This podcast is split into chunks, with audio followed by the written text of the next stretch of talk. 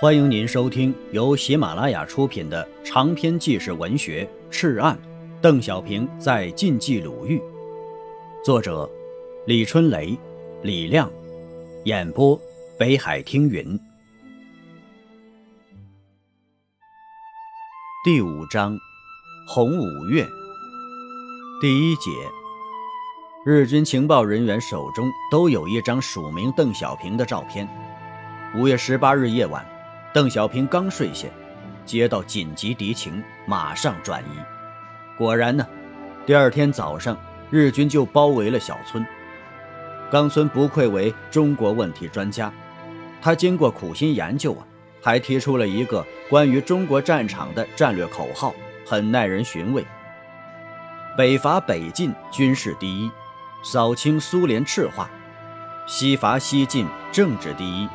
山获重庆政权，南伐南进，文化第一，联络联盟投降。邓小平仔细琢磨了一番后，叹息地说道：“冈村宁次是很有头脑的，也很有策略。就这一点来说，我们应该向敌人学习啊。”形势越来越严峻了，刘邓商量，两人分开行动。刘伯承、刘太行。邓小平到太岳，这是一种心照不宣的无奈，这是危机时刻的一种特殊预案，是对局势做最坏估计的一种极端处置。万一总部被敌人包抄，最高首长全部蒙难，岂不是群龙无首呢？国内外政界、军界高端首脑，特殊时期往往如此，已成惯例，以备不测。一九四二年三月十八日晚，邓小平出发了。临行前呢，刘伯承再三吩咐随行的警卫连长，晚上行走时将马蹄用棉布包起来。看着邓走远后，又对李达说道：“你立刻通知要路过的几个地方，叫他们把接送情况当天电告师部。”即使这样啊，他还是不放心。三月十九日晚。邓要过白晋县，刘伯承又到值班室。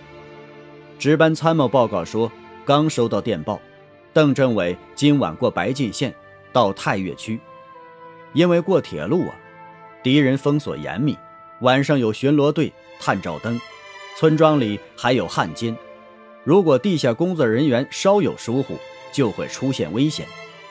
刘放心不下，对两个参谋说道：“我知道了。”说完呢，他让两个参谋去休息，自己坐下来仔细地查阅值班日记。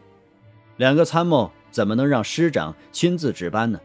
连连说道：“啊，我们不困，还是师长去休息吧。有情况我们立即报告。”刘伯承看着他俩不动，就一手拉一个，把他们拉到隔壁的房间，按到床上，盖上被子，命令道：“你们先睡，到时候。”我来叫你们。刘佑回到值班室，继续翻看值班日记。一盏煤油灯照着他，一直到后半夜。机要室送来译好的电报，陈庚报告说邓已安全到达太岳。刘揉了揉眼睛，轻轻地走到隔壁，见两位参谋睡得正甜，不忍叫醒，就又坐了下来。邓小平的行踪啊，显然已被日军侦知。在太岳区行动的日军情报人员，人人手中都有一张署名邓小平的照片，背后写着“在太岳”三个字。只是啊，这张照片上的画像不是邓小平，而是三八五旅政治部主任卓仁灿。这批照片是日军情报人员从国民党内部获取的。当时啊，摄影技术还不普及，红军内部鲜有照片。而且邓小平是政治工作人员，平时啊很少出头露面，与国民党交往甚少，所以国民党特务机关的档案里关于邓的照片是错乱的。五月十三日，邓小平在沁源县部署工作后，连夜秘密赶往王新宁、聂震所住的暖迪村。几天后的十八日半夜呀，忽然接到内部情报，日军正在逼近。马上起身转移，果然呢，刚离开两个小时，鬼子就包围了小村，好险呐！